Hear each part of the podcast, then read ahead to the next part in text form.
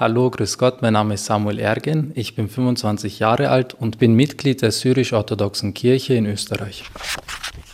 Also hier habe ich jetzt Matthäus Evangelium Kapitel 7, Vers 7 aufgeschlagen.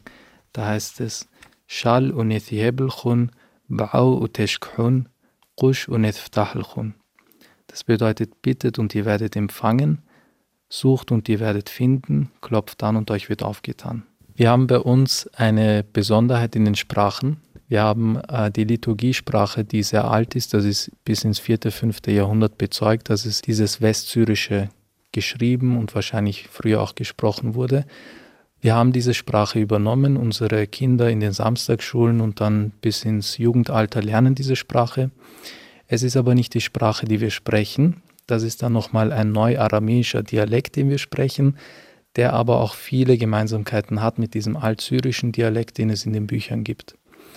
Und neben dem Aramäischen wird dann auch noch das Arabische gesprochen. Das Arabische haben wir aus der Situation entnommen quasi, weil viele Gemeinden in Syrien und im Irak äh, bis heute noch leben. Und wir haben dann auch in der Türkei oft in den Familien das Türkische übernommen oder das Kurdische. Also wir sind in den Sprachen quasi ja sehr vielfältig aber uns hält auch zusammen, dass wir das Aramäische sprechen, das ja unser Herr auch gesprochen hat.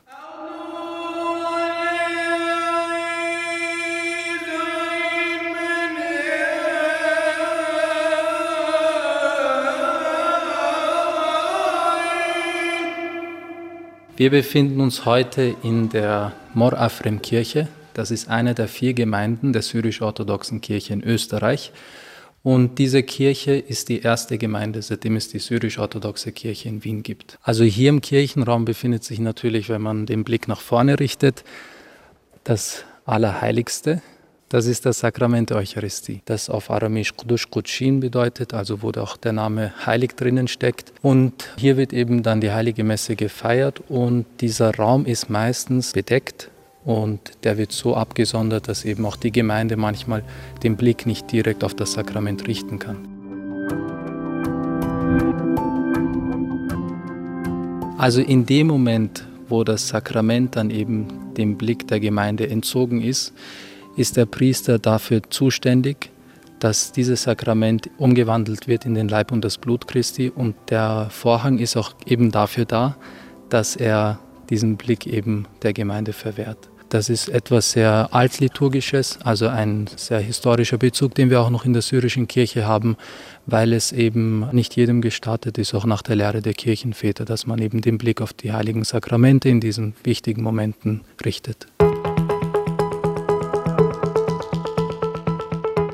Paar Zahlen, Daten, Fakten zur syrisch-orthodoxen Kirche in Österreich. Die syrisch-orthodoxe Kirche in Österreich ist seit 1988 eine gesetzlich anerkannte christliche Religionsgemeinschaft und somit Ansprechpartnerin für alle 5000 Mitglieder und auch für die Politik. Die syrisch-orthodoxe Kirche zählt zur Familie der altorientalischen Kirchen, hat sehr alte liturgische Formen und feiert heute noch ihre Liturgie in der aramäischen Sprache, die als Muttersprache Jesu und seiner Apostel gilt. Syrisch-orthodoxe Christinnen und Christen glauben an die Dreifaltigkeit Gottes, Gott Vater, Gott Sohn, Gott Heiliger Geist und kennen sieben Sakramente. Nach syrisch-orthodoxer Lehre ist Gott der Allerhöchste und die Bibel göttlich inspiriert. Dabei stützt sich die Lehre auf die Auslegung durch die Kirchenväter sowie Traditionen, die auf die Apostel Jesu zurückgeführt werden. Die Mitglieder der syrisch-orthodoxen Kirche stammen größtenteils aus der Türkei, dem Irak, aus Syrien und dem Libanon. Weltweit haben sich Diaspora-Gemeinden gebildet, so auch in Österreich.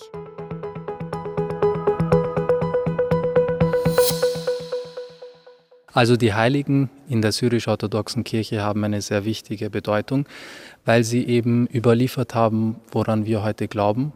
Ohne sie hätten wir beispielsweise die Heilige Schrift und auch die vielen Zitate und Lesungen nicht. Und deswegen sind sie für uns Fürsprecher im Himmel, aber sie sind eben auch dazu da, dass sie wie Standbeine in der Kirche da sind und wir beziehen uns ständig auf sie. Man sieht sie hier in der Kirche durch Ikonen, Wir haben in der Gemeinde sogar jemanden, der Ikonenschreiber ist. Und darüber sind wir sehr glücklich, weil wir hier im Kircheninnenraum auch viele dieser Ikonen haben. Es sind tatsächlich auch größere Wandmalereien dabei. Also hier auf der Seite zum Beispiel von Mor Yaqub das Ruch, hinten ist Morafrem abgebildet oder Mor Barsaumo. Das sind die Kirchenheiligen, die eben für uns wichtig sind, weil sie in der Liturgie eine große Rolle spielen.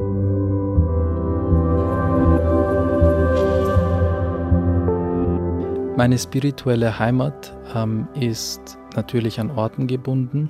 Einerseits bin ich sehr gerne in dem Kloster, wo ich das erste Mal Theologie kennenlernen durfte und auch die Lehre der Kirchenväter. Das befindet sich heute in der Türkei und natürlich auch in unseren Heimatpfarren hier in Wien. Dann würde ich sagen, für jeden Gläubigen ist so das Zentrum oder der, die Mitte, wo man auch die Stärke für den Glauben findet, das eigene Herzen, also dass man quasi ähm, sich mehrere Male auch täglich zurückzieht und den Kontakt und die Verbindung zu Gott sucht. Und das geht eben eigentlich überall, aber am besten eigentlich an einem ruhigen Ort, wie zum Beispiel das eigene Zimmer oder diesen Anruf, diesen Anruf nicht übers Handy, aber den Anruf in den Himmel zu Gott macht.